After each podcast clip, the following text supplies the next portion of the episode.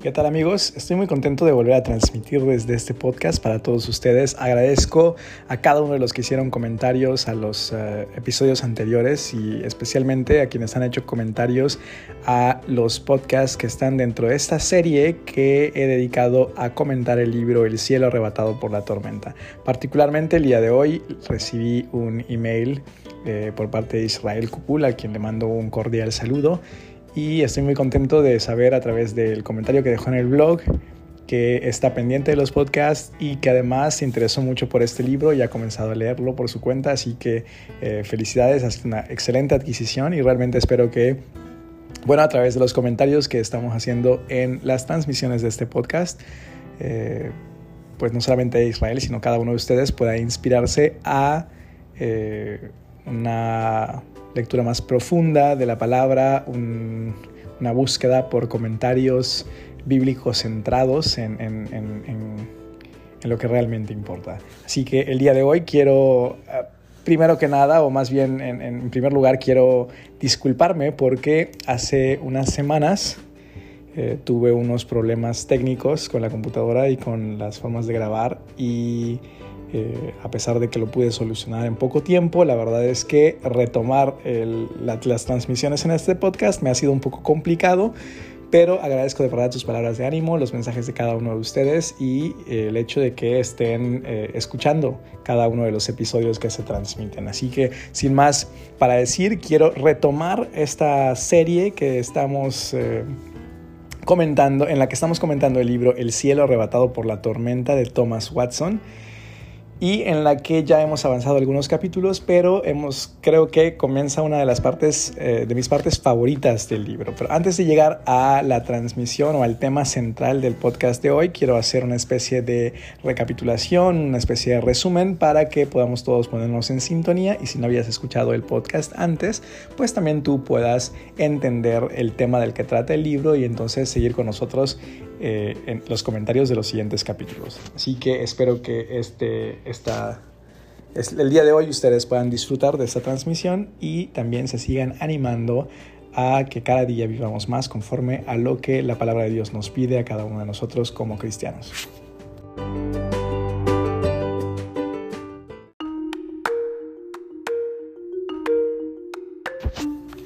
Bueno, pues como mencioné hace un momento, estamos en esta serie llamada El cielo arrebatado por la tormenta. Estamos comentando el libro que precisamente lleva ese título. Es un libro escrito por Thomas Watson por ahí por el año de 1669. Ya... Eh, 400 años, más de 400 años o casi 400 años más bien desde que se eh, publicó este libro por primera vez y sigue siendo una gran bendición a todos los que pueden acceder a él. La verdad es que, como yo les he comentado, únicamente he encontrado esta versión o la versión de este libro, más bien este libro lo he encontrado nada más en la versión en inglés. Eh, tampoco he intentado otros idiomas, pero quiero decir que no lo he podido encontrar en la versión en español y sin embargo, si ustedes pueden hablar el idioma, totalmente recomiendo que consigan este libro en su librería más cercana o en algún sitio en internet porque eh, no se van a arrepentir. ¿De qué trata este libro? Hemos estado platicando dentro de la serie que El cielo arrebatado por la tormenta es una especie de exposición, una especie de explicación de un texto que eh, tomado aisladamente puede sonar muy raro a los ojos, a los oídos, perdón, de cualquier persona, y sin embargo, cuando podemos entrar en detalle al contexto en el que se dice esta frase, eh, a las circunstancias que, rodean este momento y además a lo que el autor nos explica que significa, llega a ser un texto que a lo mejor todos nosotros podríamos atesorar. Y estoy hablando del texto bíblico que se encuentra en Mateo capítulo 11, versículo 12, en el que Jesús pronuncia estas palabras, el reino de los cielos sufre violencia y los violentos lo arrebatan. Eh, comenzamos comentando con base en el libro de Thomas Watson que esta frase tiene que ser escuchada en el contexto en el que fue pronunciada por Jesús y el contexto consistía en que recientemente habían llegado unos discípulos de Juan el Bautista a preguntar si Jesús era realmente el Cristo. Y más o menos dijimos por aquel entonces que uno se podía preguntar por qué Juan el Bautista le habría enviado a Jesús a unos discípulos para preguntarle si él era el Cristo, si cuando Juan el Bautista bautizó a Jesús, él mismo fue testigo de cómo los cielos fueron abiertos y el Espíritu Santo descendió en forma de paloma y escuchó la voz de Dios que decía, este es mi Hijo amado en quien tengo complacencia. Entonces, eh,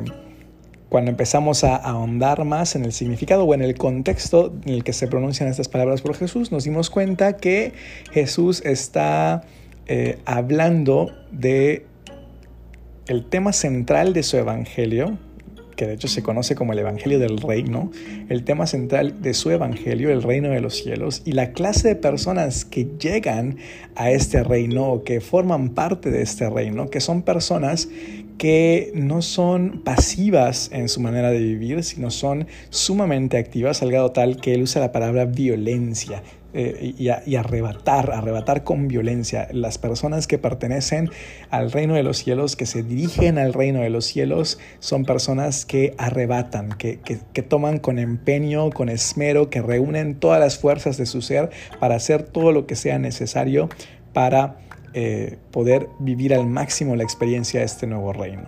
Y es importante que yo haga una aclaración aquí porque Jesús está hablando de personas que han alcanzado la salvación por medio de la fe, por la gracia de Dios han recibido este don de fe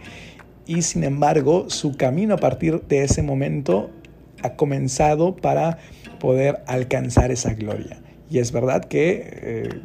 si, leemos otras partes de la Biblia en conjunto, por ejemplo, la carta a los romanos, tan solo en el capítulo 1 nos daremos cuenta que el Evangelio es poder de Dios para aquellos que están creyendo, para los que están los que han creído y siguen creyendo y creerán todos los días hasta alcanzar la meta de esa salvación que, perdón, la meta de esa eh, fe que es precisamente la salvación. Entonces, en este camino, en este, en este caminar cristiano, eh, Thomas Watson nos enseña cuál es la actitud de esas personas que están atravesando estos caminos o están atravesando este camino de fe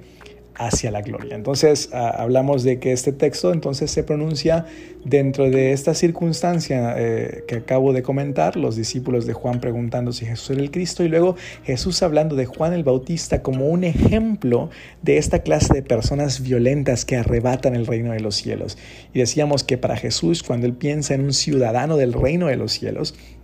en un ciudadano del reino de Dios, él está pensando en personas como Juan el Bautista, que son determinadas, que son apasionadas, que no le temen eh, al mundo, que no le temen a la opinión de, de los hombres, sino que están principalmente enfocados en darle gloria al Dios que los ha salvado. Y esto es lo que hemos venido diciendo a lo largo de los últimos capítulos. Por supuesto, hablamos de qué no significaba violencia, qué sí significaba violencia, qué clase de violencia los cristianos hoy en día están llamados a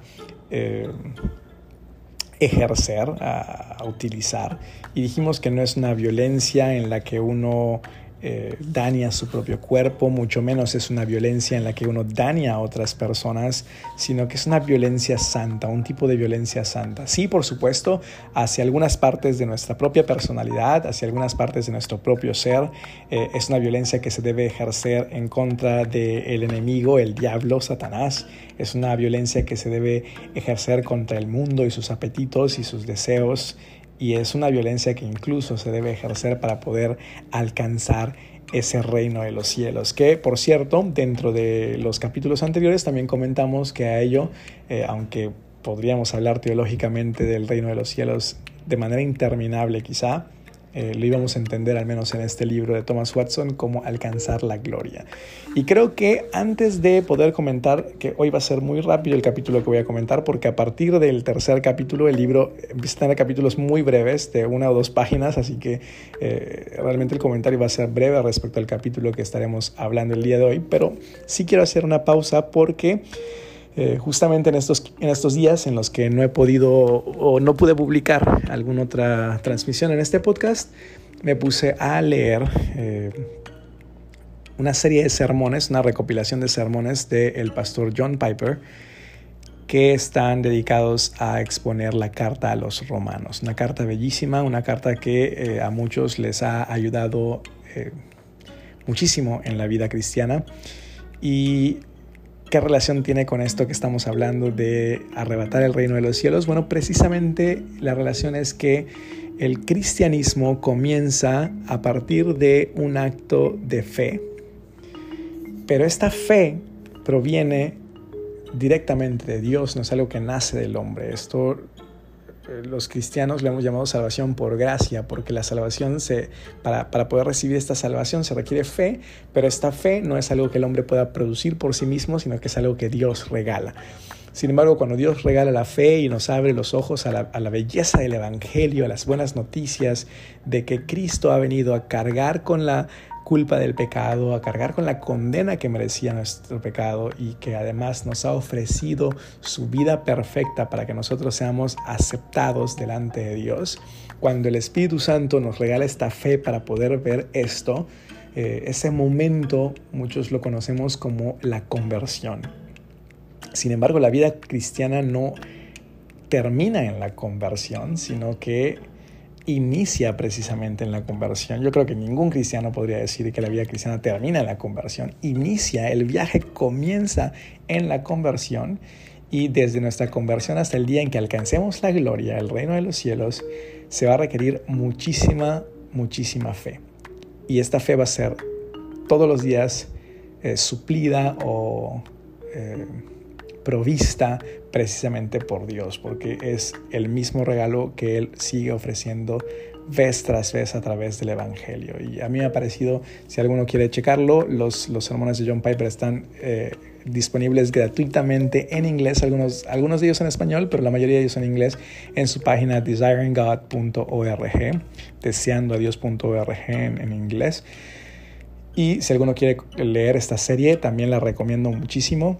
Eh, entender o estudiar la palabra de Dios de esta manera. Esta serie fue... Eh, le dedicó sermones enteros a uno o dos versículos de la Biblia, así que pues, por supuesto que la recomiendo. Pero bueno, quise hacer este comentario dentro de este podcast porque me parece que es importante que entendamos, antes de continuar, que cuando hablamos de cierta violencia santa que se requiere para alcanzar la gloria, por supuesto que no nos estamos refiriendo a que la salvación se obtiene por méritos propios, sino que eh, alguna vez eh, maestro mío, el pastor David Correa de la Iglesia Jesús en Progreso, me enseñó, los cristianos hemos eh, alcanzado una cierta estatura ante los ojos de Dios por, por, el precioso regalo de su salvación en Cristo, pero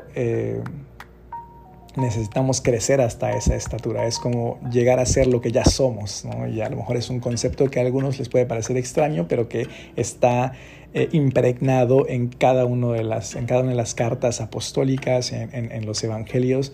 Y que también Thomas Watson ha recogido dentro de este libro, porque Thomas Watson está hablando precisamente de esa clase de actitud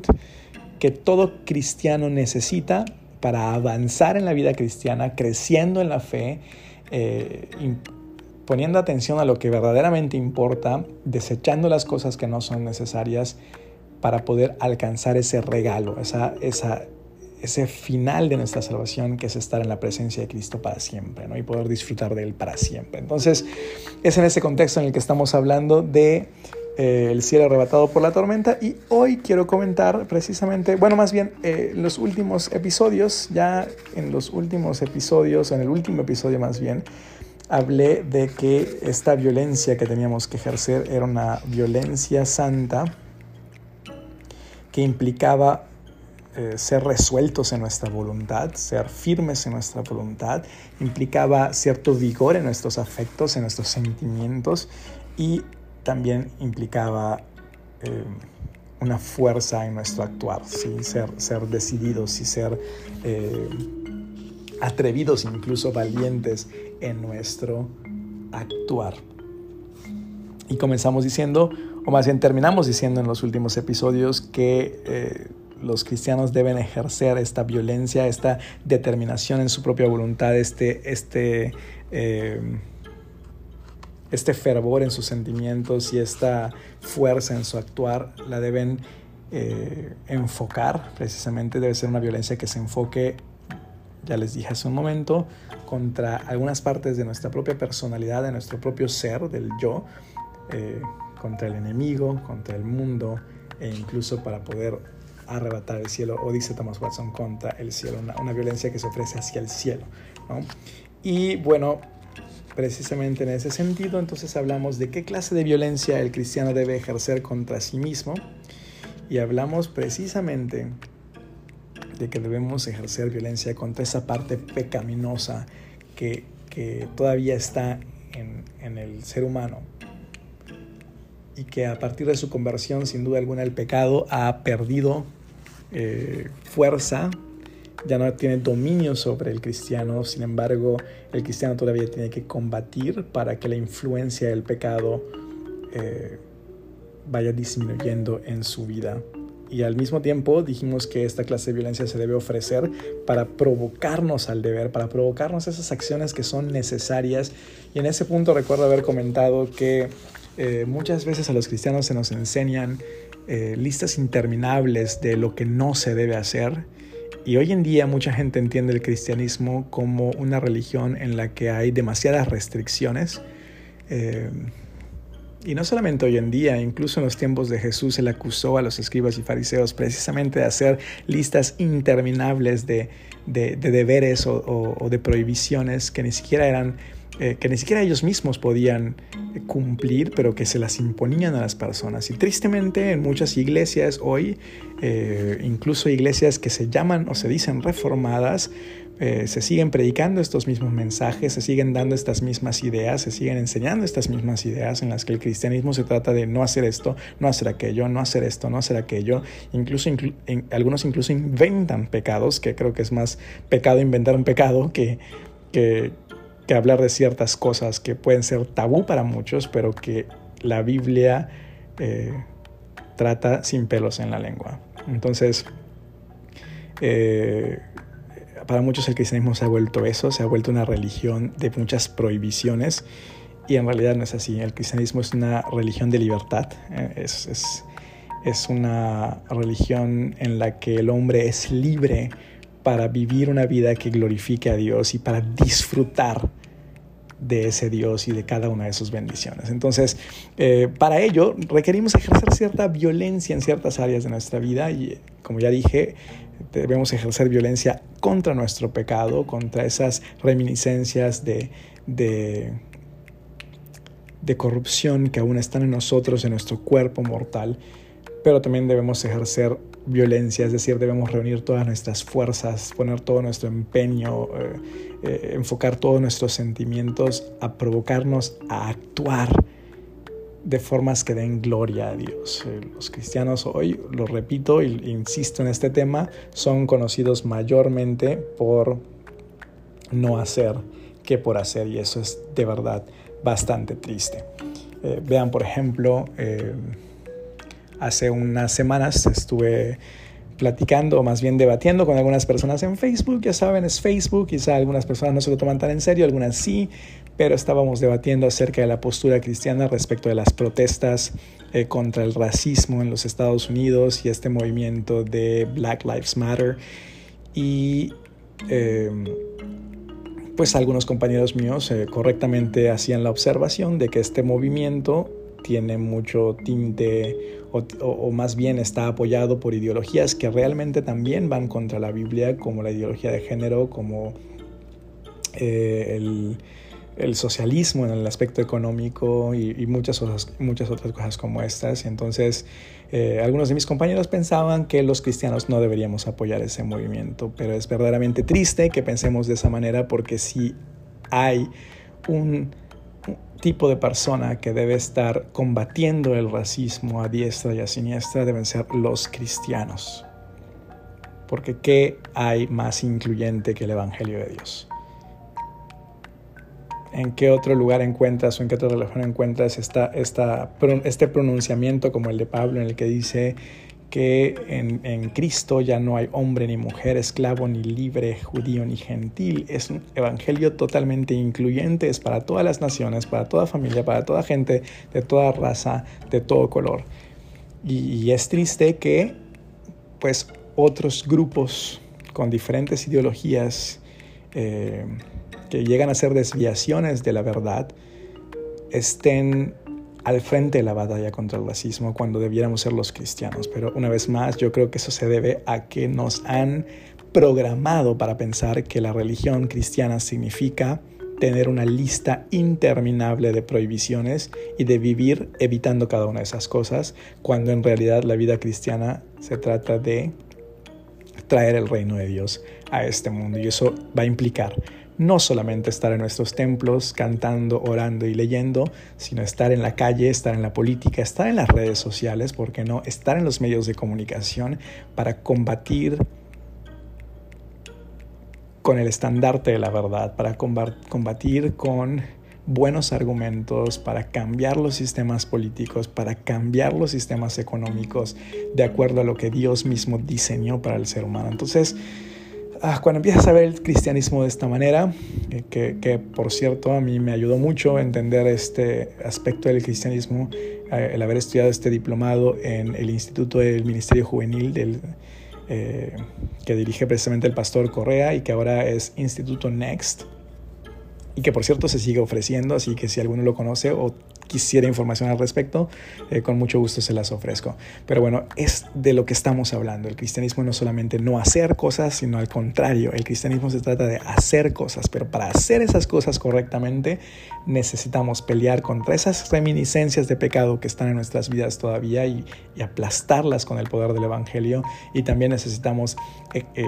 reunir todas nuestras fuerzas y motivarnos a actuar, a realmente salir de nuestras zonas de comodidad y poder actuar para la gloria de Dios. Y bueno, el día de hoy hablaremos de esta clase de eh, esta, esta violencia santa que, que debemos ofrecer al leer la palabra de Dios. ¿Y a qué, a qué nos referimos con esto? ¿A qué se refiere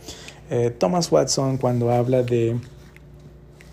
ejercer violencia al leer la palabra de Dios? Bueno, precisamente eso, a provocarnos a nosotros mismos a realmente leer la Biblia cuando la abrimos. Eh, y él dice, debemos entender que ha sido una infinita misericordia la que Dios ha tenido con nosotros, que nos ha honrado con sus escrituras, con, con, con tener un registro de su palabra, con tener un registro de su, de su sentir, de su voluntad, de su visión del mundo. Y es un, es un regalo que muy pocos de nosotros realmente, eh, o que muchos de nosotros más bien, voy a decirlo así, que muchos de nosotros a veces no le ponemos eh, mucha atención o no valoramos realmente. Aún así, eh, si recordamos, Jesús mismo decía que debemos escudriñar las escrituras, que había que escudriñarlas, había que analizarlas, había que estudiarlas, meditarlas, ponerlas en nuestra mente constantemente, día y noche, pensar en ellas, reflexionar sobre qué es lo que significan para nosotros en nuestras vidas hoy y muy pocas veces lo hacemos. Eh, sin embargo, hay ejemplos en la Biblia como los hombres de Berea y en Hechos capítulo 17, versículo 11, a quienes se, les llama hombres nobles y, se les llama así, no sabemos mucho más de quiénes, eran ellos o qué hacían, pero se les llama así en el contexto de, de Hechos 17, 11 porque eh, no se quedaban con lo que escuchaban, sino que analizaban las escrituras para ver si lo que se les estaba predicando era verdad. Y cuánto necesitamos eso hoy en nuestras iglesias y en nuestras clases dominicales o en nuestros estudios bíblicos, eh, grupos, de, grupos pequeños, grupos de estudio bíblico. Cuánto necesitamos que las personas realmente lean la palabra de Dios. Yo les voy a ser sincero, en, en la iglesia a la que asisto, He dado varias clases, he dirigido varios grupos de, estudio y muchas veces las personas que participan se quedan con lo que dice un libro, se quedan con lo que dice un pastor, se quedan con lo que dice cierto autor, se quedan con lo que les dice el maestro, pero no verifican, como aquellos hombres deberían, no verifican, no analizan, no, no, no van directamente a la Biblia y, se, y meditan si lo que se les ha enseñado es correcto. No quiere decir que en esas clases no se les abra la Biblia para mostrárselos, simplemente estamos hablando de que hay una lectura bastante superficial del asunto y entonces no, no nos podemos a pensar si realmente lo que se nos ha explicado de determinado pasaje es o no es la verdad o es o no es la manera correcta de interpretar las cosas. Y bueno, ¿por qué Thomas Watson dice que debemos provocarnos a nosotros mismos a leer la palabra? Porque la palabra es un libro hecho por Dios mismo. Yo soy fan del Señor de los Anillos, yo soy fan de la saga de Harry Potter, en, tanto en libros como en películas. Eh, soy fan de Stephen King en, los, en, libros de terror. Soy fan de, de Sir Arthur Conan Doyle con Sherlock Holmes. Bueno, yo tengo muchísimos libros que me han encantado a lo largo de, que he podido leer y que me han encantado. Eh, he podido leer a lo largo de mi vida y me han encantado. Y, soy súper fan de estos autores, Agatha Christie también. Y cuando encuentro un autor que me gusta, trato de leer lo más que pueda acerca de sus obras. Y eh, si, por ejemplo, estas, estos últimos años, Game of Thrones, me encantaron los libros. Y si yo hubiera tenido la oportunidad, o, tuviera la oportunidad hasta el día de hoy, de conocer al autor, platicar sobre su experiencia al escribir, sobre lo que realmente quiso transmitir, sería para mí un privilegio grandísimo. Bueno, pues cuando hablamos de la Biblia, tenemos que pensar que es un libro escrito por Dios y que es el mejor autor de todos los tiempos y por eso deberíamos provocarnos a nosotros mismos a leer con denuedo, a leer con valentía, a leer con concentración, a leer sin distracciones, a realmente leer, más que todavía tenemos acceso a este autor y que además él puede ayudarnos a entender qué es lo que está diciendo. Debemos también eh, ejercer violencia, leer la Biblia, considerando que la Biblia, la palabra de Dios, es una regla perfecta de fe y, contiene todas las cosas que son necesarias para nuestra salvación. Todas las cosas que, son necesarias para nuestra salvación. Así lo dice 2 Timoteo 3:15, la Biblia, las escrituras nos, nos hacen sabios para la salvación y, necesitamos entender ello como una regla de fe además de todo, porque no es un, un conjunto de reglas eh, que hay que cumplir para alcanzar la salvación, sino es la regla de fe. Es cómo expresar la fe que Dios nos ha regalado, cómo vivir la fe que Dios nos ha regalado. También debemos pensar en la Biblia como eh, un tesoro que enriquece nuestras almas. Es ese, es ese tesoro que un hombre encuentra en un campo baldío y entonces va y vende todo lo que tiene y compra ese campo porque ahí dentro de ese campo hay un gran tesoro y se va a dedicar a descubrirlo y a desenterrarlo y a desempolvarlo y a conocerlo y a disfrutarlo. Esa es la, esa es la Biblia para nosotros los cristianos. Es un, es un inmenso tesoro y eh, me parece que era Charles Spurgeon, el príncipe de los predicadores eh, de, de, de la época moderna, que decía eh, que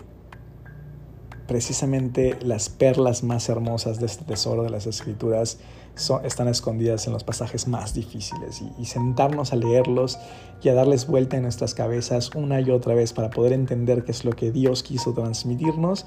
es algo que enriquece nuestra alma. De hecho, leer la Biblia, la palabra de Dios, es un medio de gracia y por lo tanto, cuando la abrimos y leemos, la gracia de Dios fluye en nuestras vidas, el Evangelio de Dios eh, llega a nuestras vidas a través de la palabra y entonces nuestras vidas siguen siendo transformadas día tras día hasta alcanzar esa salvación gloriosa que prometen. Además, eh, la palabra de Dios es un libro de, evidencias. Es un libro de evidencias. ¿Cómo sabrás si Dios es Dios? Bueno, precisamente en la Biblia puedes encontrar las evidencias de quién es Dios. Y no solamente eso, si, si uno estudia la Biblia como un continente, no solamente su contenido, sino como el continente, eh, el, libro,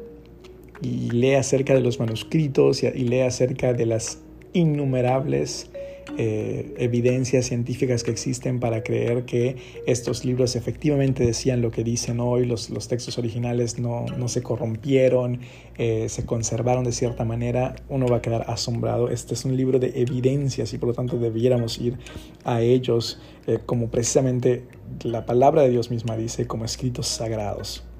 También debiéramos ver la palabra de Dios como este catálogo en el que se nos muestran cuáles son las armas con las que podemos luchar contra el pecado y contra Satanás. La palabra de Dios, dice Pedro, es, una espada. Eh, también lo dice Pablo en Efesios, ¿cierto? La palabra de Dios es una espada que penetra hasta lo más profundo del corazón y que esa espada, eh, la espada del espíritu, es la que además puede dar muerte a los deseos carnales, puede dar muerte a esas acciones, a esos deseos pecaminosos, a esos malos deseos que, aún están en nuestros corazones y que también puede acabar con la incredulidad que hay en nuestros corazones eh, y realmente transformar nuestras vidas. Debemos ver la Biblia como este espejo espiritual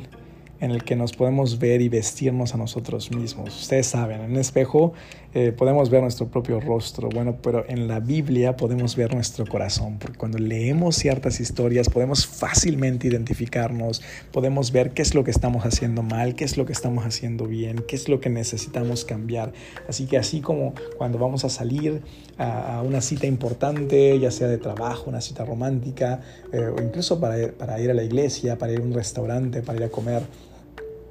eh, nos paramos frente al espejo y miramos si, si, todo va bien en nuestro, en nuestro aspecto, en nuestro atuendo, pues de esa misma manera debiéramos ir a la Biblia para mirarnos a nosotros mismos en nuestro interior y ver si todo va bien, si realmente estamos viviendo como Dios quiere que vivamos. Debemos ver la Biblia, dice Thomas Watson, como un libro también de recetas espirituales, eh, donde nos dicen cómo cómo preparar los platillos más suculentos para nuestra alma. Debemos ver la Biblia como eh, este elixir soberano, dice Thomas Watson, que nos va a consolar cuando estamos estresados, cuando estamos preocupados. La palabra de Dios nos llena de promesas, nos muestra todas las promesas que Dios nos ha hecho a los cristianos hoy y también nos muestra cómo cada una de las promesas que Dios hizo en el pasado se han cumplido y que por lo tanto podemos confiar que la que nos hace hoy también se cumplirá. Leer la palabra de Dios también eh, significa abrir ese testamento, el testamento de Cristo, y ver todo lo que nos ha heredado con su muerte. Ver cada uno de los regalos que la muerte y la resurrección de Cristo han traído a nuestras vidas. Y finalmente dice Thomas Watson, debemos leer la Biblia también como el libro a través del cual vamos a ser juzgados. Jesús dijo en Juan 12:48, la palabra que les he hablado, esa misma será la que los juzgue en el último día, en el día final. Así que aquellos que viven de acuerdo a las enseñanzas bíblicas son aquellos que van a ser declarados ciudadanos del reino sin condenación, pero aquellos que viven de una manera diferente van a terminar en condenación. Así que creo que no hay un libro más importante para el cristiano que la Biblia. Incluso cuando, cuando decidí comentar este libro, El cielo arrebatado por la tormenta, que, además ya había leído en aquel entonces, pero que he estado leyendo una y otra vez para poder hacer los episodios de esta temporada del podcast, eh, yo me preguntaba si era eh, bueno o si era útil que comentara un libro y que no comentara directamente algún pasaje bíblico, pero yo creo que, eh, bueno, estos libros precisamente nos ayudan a ver la importancia de, de, de la palabra de Dios y a entender que jamás, nunca, ninguno de ellos va a suplir la experiencia maravillosa y el tesoro invaluable que es o que son las sagradas escrituras. Así que para concluir el episodio de hoy, lo que yo quiero, o el comentario de este episodio, yo lo que quiero hacer es motivarles a que, como dice Thomas Watson, vayamos a la Biblia una y otra y otra y otra vez. Eh, en, mi en, mi propia experiencia yo les puedo decir, si están tristes, pueden ir a la Biblia y encontrar consuelo. Si están eh, luchando contra algún pecado, pueden ir a la Biblia todos los días para encontrar la fuerza que necesitan y las armas que necesitan para continuar en esa lucha y para vencer. Eh, armas que además tienen un poder impresionante y que, le, y que destruyen el poder de ese pecado en nuestras vidas de maneras increíbles. Así que no se pierdan esa oportunidad. Si están escuchando este podcast y si se han animado a comprar el libro, cómprenlo, léanlo, pero no se pierdan la oportunidad de ir a la Biblia por ustedes mismos,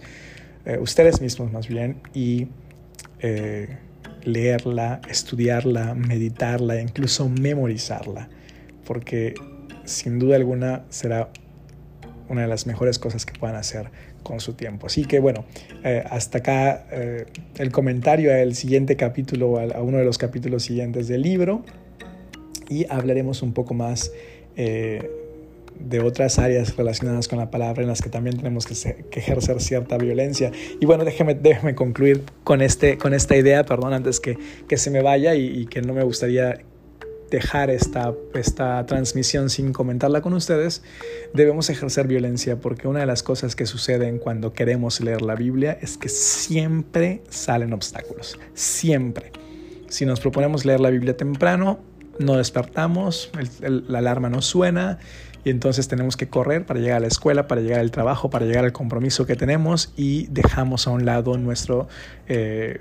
o esa cita que teníamos con Dios para leer su palabra. Si la queremos leer en la noche, ya estamos cansados. Entonces, siempre que queremos leer la Biblia, siempre hay obstáculos. Si de repente la empiezas a leer y te vas emocionando, llegas a una parte que no entiendes, se te quitan los ánimos, o la empiezas a leer y de repente eh, tu propio cuerpo empieza a luchar y empiezas a sentir sueño. Así que por eso, hay que, por eso dice Thomas Watson que hay que ejercer violencia al leer la palabra porque si la palabra de Dios es tan importante como ya escuchamos con cada una de estas características que Él nos dio, nos dio 10 características de la palabra, y si la palabra de Dios es tan importante como ya escuchamos, como Thomas Watson nos está contando, queremos leerla, necesitamos leerla, debemos leerla, pero cuando la vamos a leer, siempre vamos a enfrentar obstáculos. Así que vamos a necesitar poner todo nuestro empeño, ser resueltos en nuestra voluntad. Voy a leer pase lo que pase y, necesitamos eh, enfocar nuestros sentimientos. Quiero, quiero leer la Biblia y llorar cuando sea necesario llorar y reír cuando sea necesario reír y, entristecerme o, compungirme, como diría Pedro. Eh, cuando, cuando me reprenda por los pecados que estoy viviendo, pero también gozarme cuando me hable como, de, como Cristo a ha perdonado cada uno de esos pecados y me ha regalado su salvación. Tenemos que ir con nuestros sentimientos listos para conectarse con Dios y por supuesto tenemos que actuar. No podemos decir, sí, voy a leer mi Biblia, lo voy a hacer al rato cuando acabe esta serie, lo voy a hacer al rato cuando acabe de hacer esta actividad. Si tú te has sentido motivado para leer tu Biblia, deja todo lo que estés haciendo en ese momento y ábrela en este instante. Eso significa hacer, eh, tener fuerza para actuar, decir lo voy a hacer pase lo que pase. Y eso es lo que Thomas Watson nos dice que significa ejercer violencia en nuestra propia vida al leer la palabra de Dios, porque tenemos que empujar o derribar cada uno de esos obstáculos y hacer lo que tenemos que hacer para también crecer como cristianos, porque sin duda vamos a hacerlo cuando nos sumerjamos en la palabra de Dios.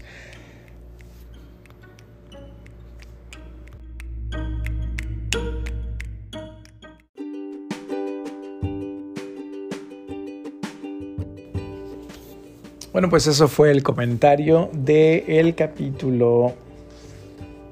3 del libro El cielo arrebatado por la tormenta de Thomas Watson. Eh, la verdad es que me extendí un poco porque después de varias semanas de no transmitir ningún episodio en esta temporada del podcast,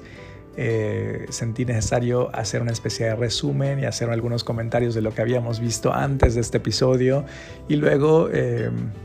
pues dedicarle algo de tiempo a lo que Thomas Watson nos contó en su capítulo 3, que fue, eh, o que se tituló eh, La violencia que se debe ejercer al leer la palabra. Y espero que hayan, se hayan motivado. Eh, de verdad que yo cada vez que lo leo me motivo más a seguir leyendo como un testimonio propio para animarles y les puedo decir que es una experiencia inigualable el poder, el tener la oportunidad de leer. Saben, algunas veces en algunas temporadas en la iglesia me ha tocado predicar mucho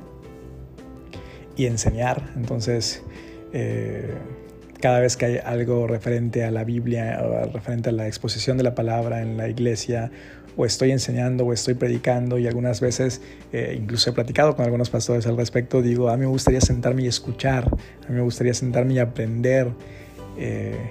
y la respuesta que siempre recibo de cada uno de ellos es, que debería sentir ese, ese gozo enorme de tener el privilegio de, de ser yo quien va directamente a la palabra para, para encontrar